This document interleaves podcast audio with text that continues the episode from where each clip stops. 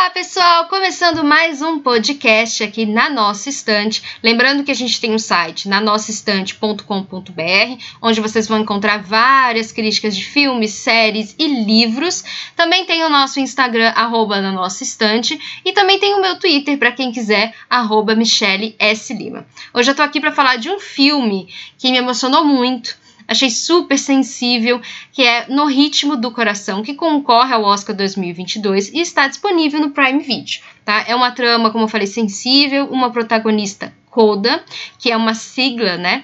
É, que traduzindo é Filha de Adultos Surdos. A sigla é o título original do filme, que em português, né? Vamos combinar, ficou bastante piegas, né? O enredo não é dos mais originais, a gente está bem acostumado a ver filmes, né? Que trata sobre amadurecimento de adolescentes, mas a Ruby, da Emilia Jones, tem um enorme carisma.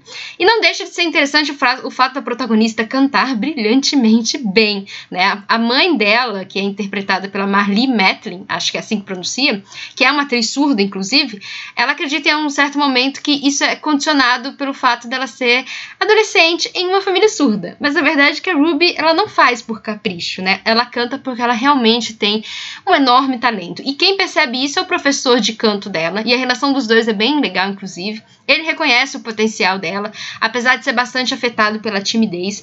A Ruby é de uma família bastante humilde e ela sabe que precisa ajudar todos eles, né, o tempo todo. É, ela é o elo de ligação da família com o resto da comunidade. Sem ela, eles não conseguem se comunicar com os demais. Então, todos os dias ela sai para trabalhar com o pai num barco de pesca, né, o pai e o irmão, e ela tem muitas responsabilidades, ela sofre bullying na escola, né, porque vem de uma família de pesqueiro e porque os pais são surdos, então ela sabe que ir atrás do sonho dela acaba entrando em conflito com as necessidades da família. A dinâmica da família é muito boa, os pais dela são super despojados, tem muitas cenas assim de humor afinadíssimo, às vezes até mesmo ácido, né, mas é uma família que não entende as necessidades necessidades da filha. É, o roteiro é baseado em outro filme, um filme francês de 2014 chamado A Família Bellier. Não sei se é assim que pronuncia, né? Não, não falo francês. E, ele, e esse roteiro ele transita muito bem entre o drama e o humor, né? E como eu falei, alguns momentos são muito. São, são cenas lindíssimas e outras a gente acaba rindo pelas diversas situações, né? Que a Ruby acaba enfrentando. É, mas é tudo sem muita apelação, tudo com muita ternura.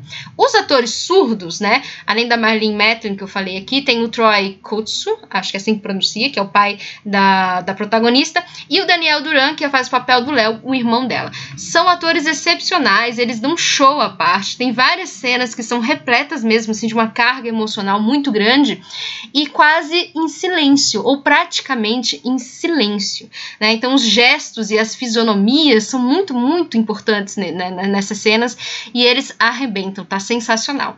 E quando eu penso em filmes de amadurecimento, né, eu lembro, por exemplo, de Lady Bird, que não foi um filme que eu gostei muito. Então, no ritmo do coração, da, de 10 a 0 em Lady Bird, me ganha com, muito, com muita mais facilidade, eu diria. Né? É um filme para aquecer corações. Indicado ao Oscar, a indicação foi muito bem merecida. E quem quiser conferir, então, tá no Prime Video. Eu super recomendo, eu achei um filme, assim, fofíssimo. Não sei se ganha o Oscar, a concorrência é muito grande, mas eu acho que vale a pena ser conferido sim. E é isso, gente. Volto em breve. Até mais.